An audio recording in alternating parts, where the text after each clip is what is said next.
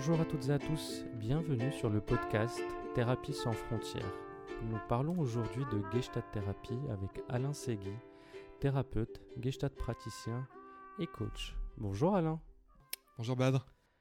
Alors, on va rentrer directement dans le vif du sujet et tenter une définition de ce mot barbare qu'est la Gestalt, et une définition plus précisément de ce qu'est la Gestalt thérapie. Pour commencer, j'ai envie de te proposer cette définition, euh, ou bien ce paradigme sur lequel repose pour moi la Gestalt, qui est l'indissociabilité de l'organisme et de l'environnement, c'est-à-dire l'indissociabilité entre moi, organisme et mon environnement. Cet incessant aller-retour entre ce que, comment j'influence mon environnement et comment mon environnement m'influence.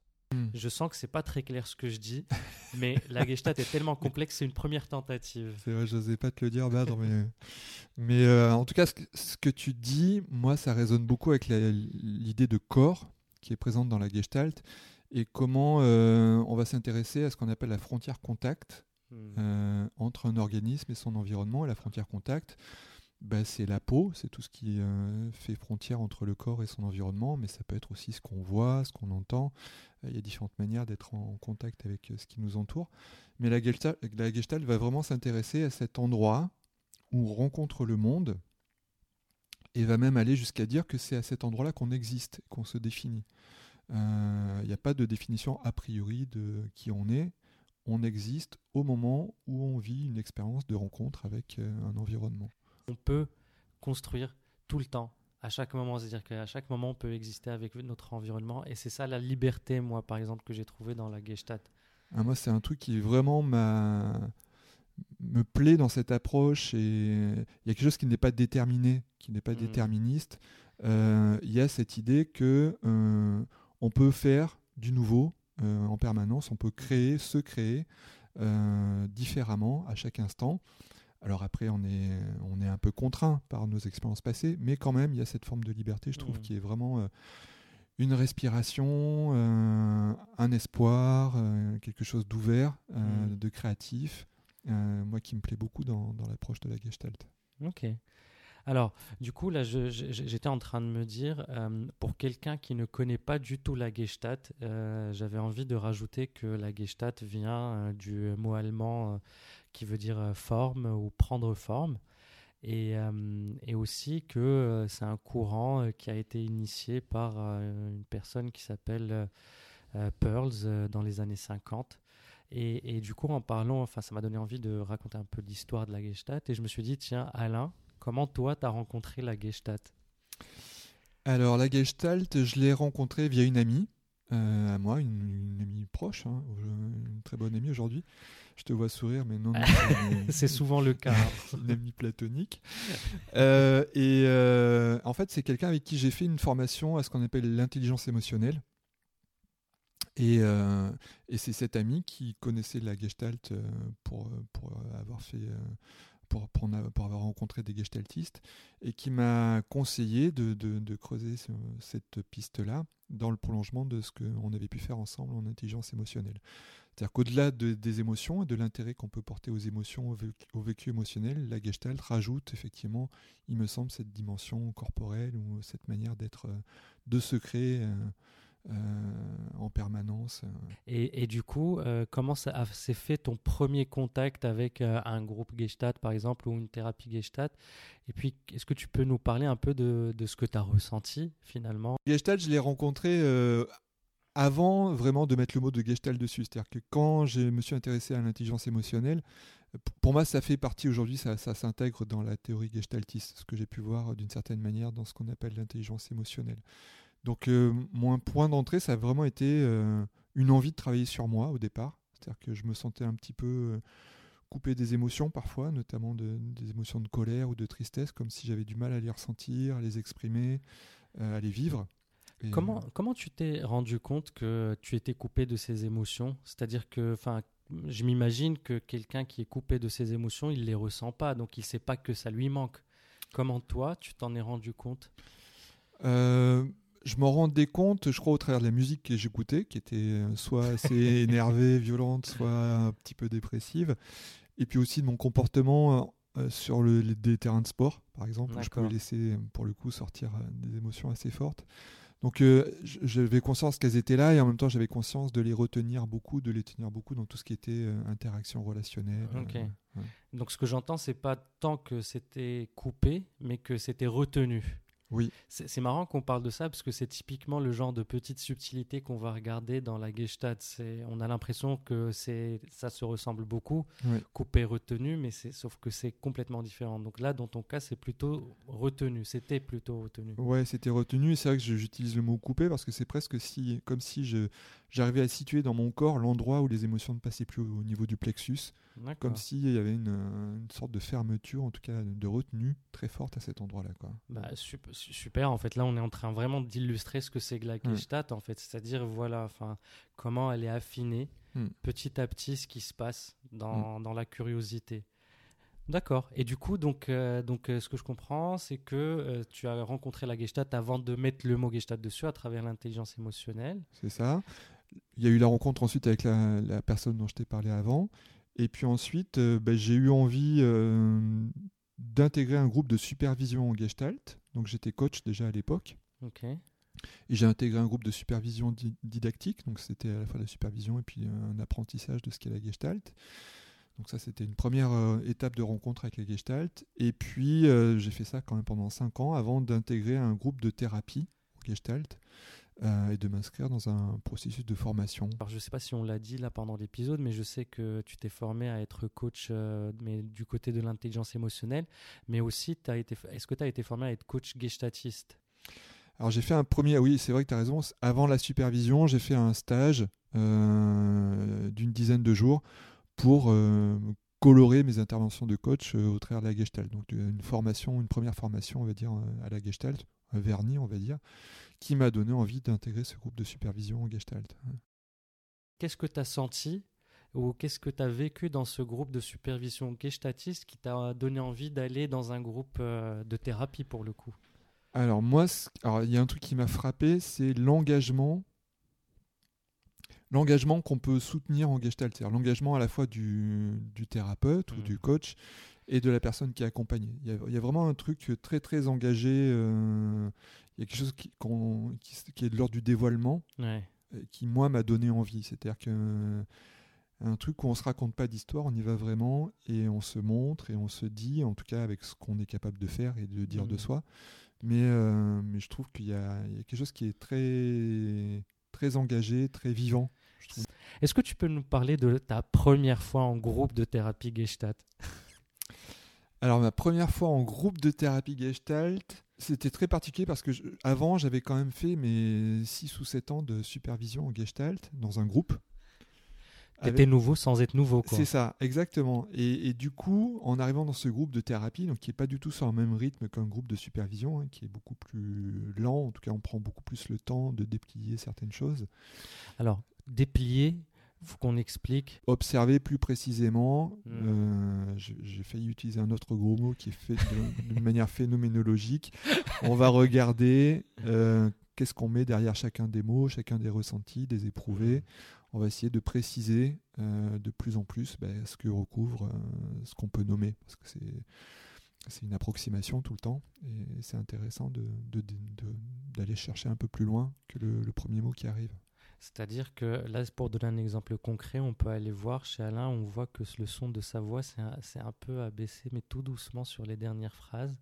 Et c'est ça, en fait, une observation phénoménologique. C'est juste observer ça, Ouais. pas forcément mettre dessus une, une intention ou euh, il a fait ça parce qu'il s'est senti comme ça, parce qu'on ne le sait Mm, pas. mm. Mais rien que le fait de l'observer et de le nommer va ouvrir un champ chez l'autre. Parce que je ne sais pas, Alain, si tu l'avais remarqué. Je l'avais pas remarqué, enfin c'était non, je, tu le dis et, et, je le vois. Du coup, je le, je le savais, mais sans l'avoir, sans en avoir conscience. C'est-à-dire que c'est- c'est des endroits un peu subtils, mais, Oui. mais je le savais. Et mais tu l'as pointé et tu, tu l'as fait, tu as fait remonter ce savoir à ma conscience. C'est ça. Voilà. Donc on va introduire un autre gros mot, conscientiser. Voilà. et sans effectivement lui prêter de sens a Mm. priori, sans essayer d'expliquer trop rapidement qu'est-ce que ça veut dire ou qu'est-ce que ça signifie. Juste voilà, de prendre conscience de, de, sa manière, euh, pour le coup, d'être euh, au monde ou de Mhm. vivre l'instant présent, ben, ça permet de savoir peut-être un peu plus précisément ce qui se passe quoi, pour soi. Donc c'est ce qu'on fait en groupe de thérapie, tout à fait, entre autres. hein. Mais, Voilà, on euh, leur a fait un- une, une démonstration en temps réel. Qu'est-ce qui a fait que tu es resté du coup? Alors, le groupe de thérapie, j'ai cho- j'ai choisi un groupe euh, de taille importante, parce qu'il y, a des- il y a des groupes de thérapie plus ou moins grands. C'est-à-dire qu'il y a des groupes avec un seul thérapeute, il y a des groupes avec deux thérapeutes parce que le groupe est plus important. C'est ce que j'ai choisi moi, parce que j'avais un enjeu qui était de travailler sur euh, prendre ma place. Prendre ma place dans un groupe, apparaître euh, dans un groupe, apparaître dans le regard des autres. Euh, donc pour moi, c'était vraiment un, un axe de travail euh, que je souhaitais euh, vraiment développer dans, ce, dans ce groupe de thérapie. Et voilà, dans mon souvenir, mais vraiment, mais les premières fois où j'ai travaillé, moi, c'était vraiment autour de bah, oser apparaître, l'appréhension qu'il peut y avoir avant de prendre la parole, euh, de parler de soi, euh, de sentir le regard des autres sur soi, de la honte peut-être qu'on peut toucher à certains moments. Et, et je trouve que pour souligner un autre aspect de la Gestalt, on va travailler sur ce qui se passe véritablement dans le groupe au moment où ça se passe. Chacun raconte un peu son histoire parfois, mais là où le travail va être euh, particulièrement intéressant, c'est comment euh, les difficultés qu'on peut connaître ben, apparaissent dans le groupe euh, en relation avec les autres. D'accord. Euh, je trouve ça intéressant cette idée de Mhm. ici et maintenant. Qu'est-ce qui se passe ici et maintenant sur lequel on peut, on peut travailler quoi. Le plus important n'est pas tant l'histoire qui s'est passée, mais ce qu'on se raconte aujourd'hui. C'est-à-dire, c'est le passé souvenu, c'est un autre terme barbare, Mm. mais c'est en gros comment euh, le fait d'être là avec euh, mon environnement, donc soit quelqu'un, soit plusieurs personnes, fait que je me raconte cette histoire ou comment je me la raconte dans cet environnement. Mm. C'est ça que tu, que tu Oui, pointais. Ouais, tout à fait. Ouais. Comment t'as aidé ce groupe de thérapie? Euh, ben, j'ai eu le sentiment de d'oser de plus en plus apparaître. Alors, ce qui est intéressant, je trouve, dans un groupe de thérapie, c'est qu'on travaille à la fois quand soi-même on se met en jeu, c'est-à-dire qu'on aborde un sujet où on se met au travail, mais je trouve que c'est extrêmement riche aussi quand on observe et quand on entend les autres travailler. Ouais, c'est vrai, c'est vrai. Et les résonances qu'il peut y avoir dans ce que peuvent apporter d'autres personnes, c'est c'est là, je trouve, on touche notre humanité et comment euh, souvent on, on peut vivre des choses euh, qui, qui peuvent résonner euh, les uns avec les autres. P- Pearl, il disait de toute façon la Gestalt elle est faite pour le pour le pour le groupe ou je sais plus qui disait ça Ouais. mais en gros la Gestalt prend toute son ampleur en groupe. Hmm. Donc, bah, moi, le groupe de thérapie m'a permis de bah, d'oser davantage, d'oser exister, d'oser être qui j'ai envie d'être, euh, d'oser me déployer. La Gestalt parle beaucoup d'agressivité aussi, donc comment, euh, Mm. comment oser être un peu plus agressif vis-à-vis du monde. Alors, agressif dans un... Dans... Je, je- je faisais un signe à Alain pour juste pour préciser. le mot agressivité peut prêter à confusion. Et, et ouais, est-ce que tu peux euh, donc donc on parle plutôt d'agressivité saine Hmm. et, et aussi l'agressivité n'est pas la violence. Est-ce que tu, tu peux nous dire la différence que tu fais entre les deux par exemple? Oui, alors c'est vraiment essentiel. Alors déjà, j'aime bien l'é- l'étymologie du mot agresser que j'ai découverte euh, au, au travers de la Gestalt. Euh, ça vient de agressare, donc le préfixe a, donc euh, aller vers, et gressare, donc euh, se déplacer, se mouvoir. Donc euh, le mouvement d'agresser, c'est aller vers, donc aller vers l'environnement pour s'en nourrir. Donc euh, l'idée, c'est vraiment celle-là, puis, c'est de, en fonction de ses besoins, de ce qu'on peut éprouver euh, en termes d'envie, comment aller vers l'environnement pour euh, répondre à ses besoins et son envie, Mm. Euh, plutôt que de garder ou de pas oser ou de- Mm. d'attendre que ça nous arrive. Comment prendre un peu la responsabilité de ce mouvement Et c'est vrai que la thérapie, moi, m'a soutenu dans ma capacité à aller un peu plus vers l'environnement, vers les autres, vers des choses qui pouvaient me plaire ou m'intéresser euh, pour m'en nourrir. Et du coup, j'imagine que c'est quand tu as pu faire ça que tu t'es dit allez, je veux être Gestalt praticien ou Gestalt thérapeute.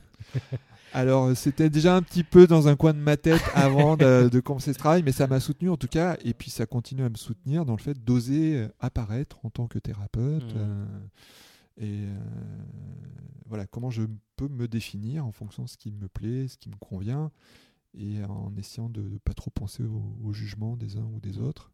comment m'affirmer.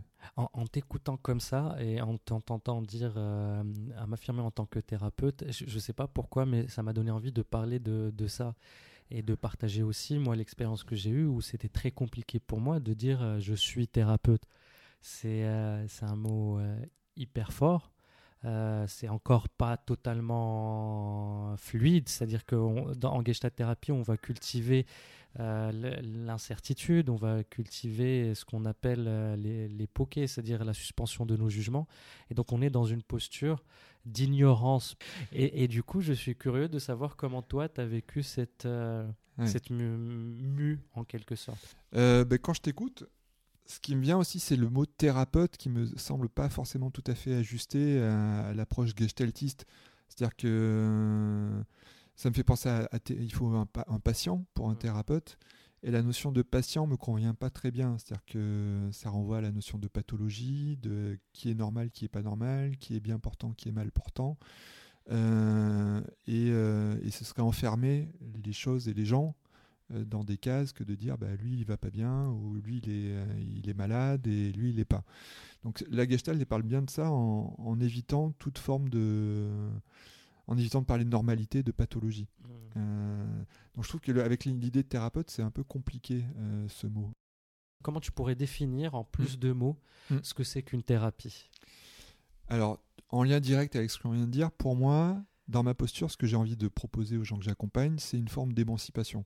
C'est-à-dire comment les aider à être plus libres dans leur vie, plus libres des préjugés qu'ils peuvent avoir vis-à-vis d'eux-mêmes, vis-à-vis du monde, vis-à-vis des autres, ou du regard des autres, donc comment accéder à davantage de, de liberté de choix, de liberté d'être, un peu le chemin que moi j'ai fait. Donc pour moi c'est un soutien à ça, une forme d'émancipation. Et puis après il y a quand même la notion de souffrance, c'est-à-dire qu'il y a des gens qui souffrent euh, et qui ont envie de moins souffrir. Et, euh, et je me propose en tout cas moi euh, dans ma posture de thérapeute de les aider à regarder qu'est-ce qui est souffrant pour eux et comment peut-être ils peuvent créer du nouveau dans leur vie pour, euh, pour moins souffrir. Le processus de connaissance de soi passe par l'expérimentation, en mm. fait. C'est n'est pas une connaissance mentale représentative de soi, mais c'est plutôt dans euh, faire du nouveau, comment je fais pour faire du nouveau. quoi. Exactement. Et puis, je crois qu'en la Gestalt, on la classe dans ce qu'on appelle les thérapies relationnelles. C'est-à-dire qu'on travaille vraiment sur la relation, sur la mm. dimension relationnelle, plutôt qu'une dimension, euh, je vais utiliser un gros mot, intrapsychique, ou euh, quelque chose qui serait, euh, qui définirait la personne. Alors relationnel ou holistique? Oh, Les deux, enfin pour moi les deux ne s'opposent pas, quoi, mais mais j'aime bien cette idée de s'intéresser à la relation, c'est-à-dire à, l'entre-deux, à ce qui se passe à cette fameuse frontière contact hmm. entre nous. comment on le crée ensemble, cet espace.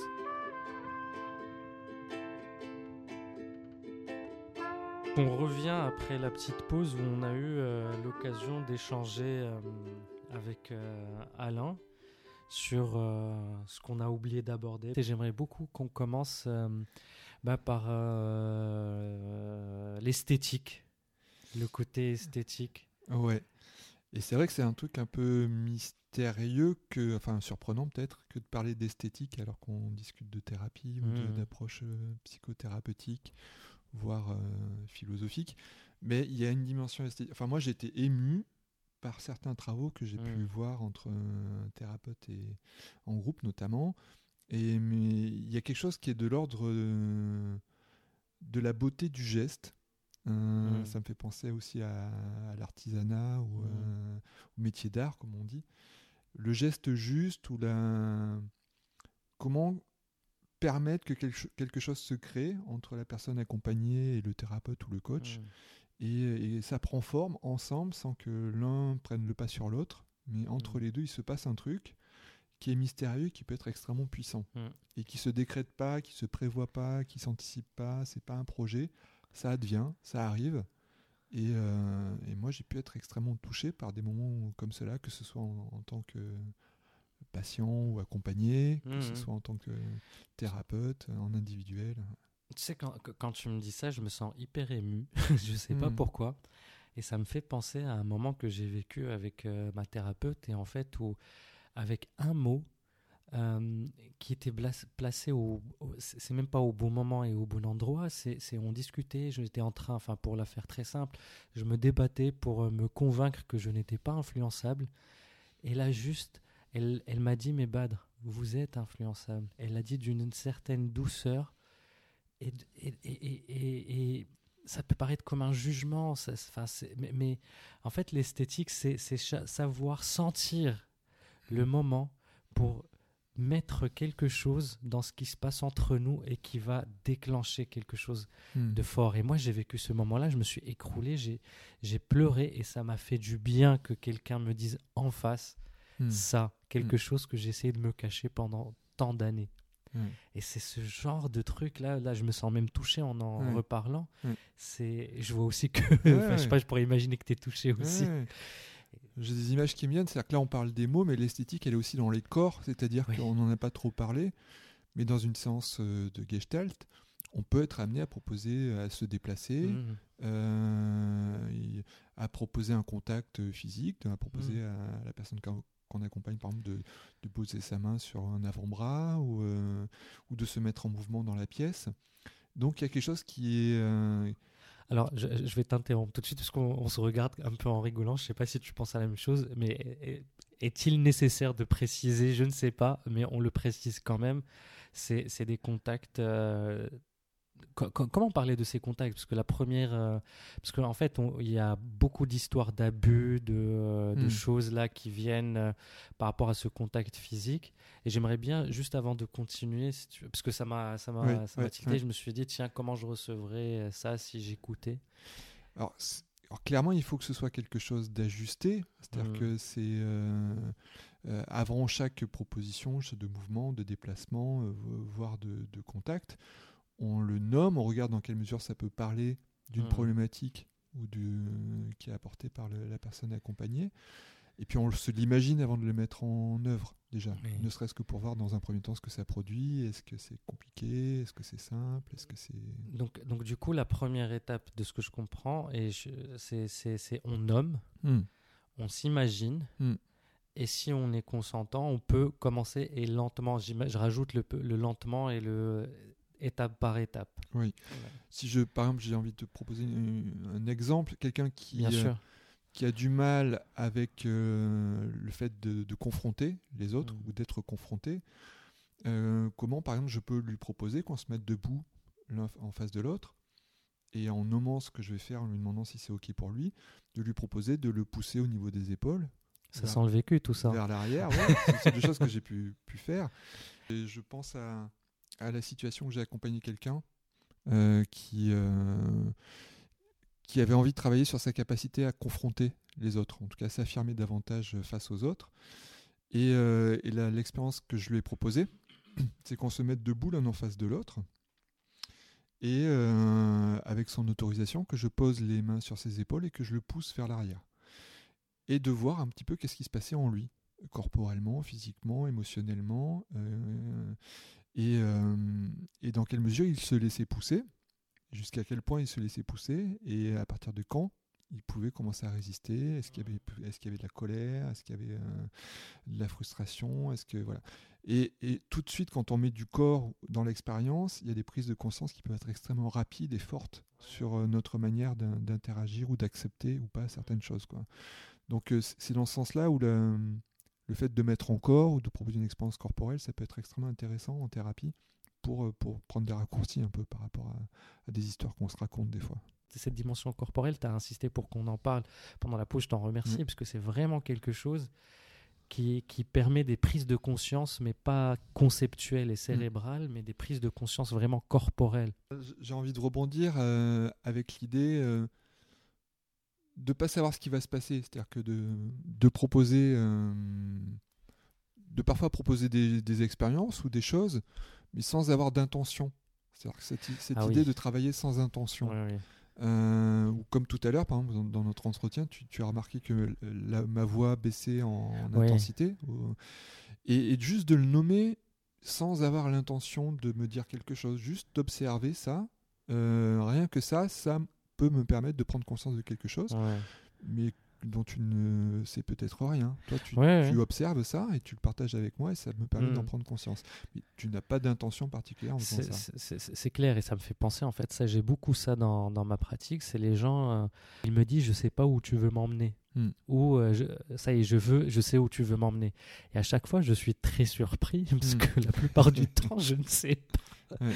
je ne sais pas et, et- et c'est vraiment surprenant cette euh, même si des fois en fait c'est très compliqué aussi, il faut le dire hein, que c'est Mm, très compliqué de lâcher, surtout quand on commence aussi à se connaître, c'est très compliqué de lâcher un peu le Mm. le, le, le- le projet. Je, me rends compte que je viens juste de dire euh, le, le contraire, mais c'est marrant de voir comment c'est compliqué de lâcher le projet et comment ça peut être aussi euh, intéressant parce qu'on peut faire des choses euh, complètement nouvelles, quoi. Moi, ça me fait penser tu vois, à la disponibilité du thérapeute en Ouais. séance, comment il peut se rendre totalement disponible à ce qui va se passer sans présager de ce qu'il doit faire, de ce qui doit se passer, Ouais. de ce qu'il faudrait qu'il fasse, de sa compétence ou de prouver euh, Ouais. euh, son efficacité. Non. C'est pour ça qu'on passe euh, deux ans à, à nous mettre dans des situations très extrêmes pour nous éprouver dans ça. hein. C'est là je me rends compte de Comment lâcher toute forme de- d'enjeu personnel pour le thérapeute dans la relation thérapeutique? Ça, c'est super euh, important. En tout cas, quand il y a des enjeux qui apparaissent, ben, dans la peau du thérapeute, ben, d'en avoir conscience. Moi, ça me fait penser à cette idée que le thérapeute, il est modélisant pour la personne qui l'accompagne. C'est-à-dire que si la personne accompagnée elle a envie de travailler sur son lâcher-prise, si le thérapeute n'est pas capable de lâcher un petit peu prise pendant la séance et de, vivre du lâcher-prise avec son, la personne accompagnée, bah, c'est compliqué de travailler là-dessus. Quoi. Donc, euh, comment être euh, entier, j'ai envie de dire, s'autoriser son imperfection pour que euh, la personne accompagnée s'autorise aussi son imperfection? Enfin, comment, comment il peut y avoir du lâcher-prise en tout cas À quoi, à quoi une personne qui sent souffrance ou qui sent qu'elle a un besoin d'accompagnement doit faire attention dans sa recherche du, du praticien où on va élargir euh, Hmm. qui lui convient? Alors, je pense que ça va dépendre beaucoup de la personnalité euh, de la personne. Moi, je sais que quand j'ai eu à faire ce, ce chemin-là, déjà, ça m'a pris beaucoup de temps. J'ai été extrêmement prudent.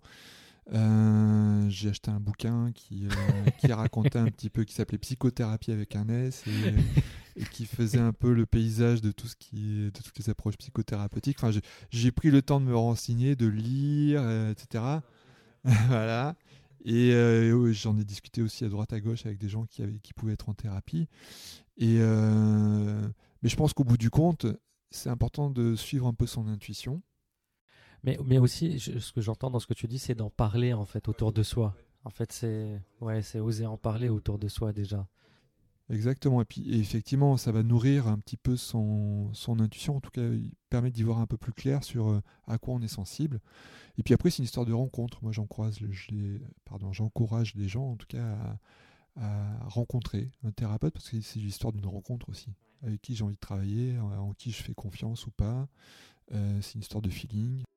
est-ce que tu as envie de dire quelques mots? Euh, Non, je- je- j'ai envie de partager le... que je suis content d'avoir fait ce- cet exercice avec toi. J'appréhendais un petit peu euh, au début parce que je trouve que la, la Gestalt, c'est jamais tout, à fait simple d'en parler parce que il y a plein de dimensions différentes. Et, euh, mais j'ai pris beaucoup de plaisir voilà, à échanger euh, avec toi. Et puis j'espère que ceux qui nous écoutent euh, y voient peut-être un peu plus clair sur ce que ça peut être. Voilà.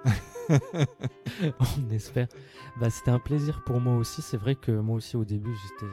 Enfin, je sais même pas parce que là, on est en train d'enregistrer. euh, on ne sait pas encore ce qui va être gardé, ce qui va être enlevé. Mais c'était un plaisir de faire ça avec toi parce que bah, on se connaît bien avec euh, avec Alain et du coup, ça permet de faire euh, un premier épisode, peut-être euh, un pas pas très bien ficelé, on va dire, mais c'est la première fois que que je fais ça aussi.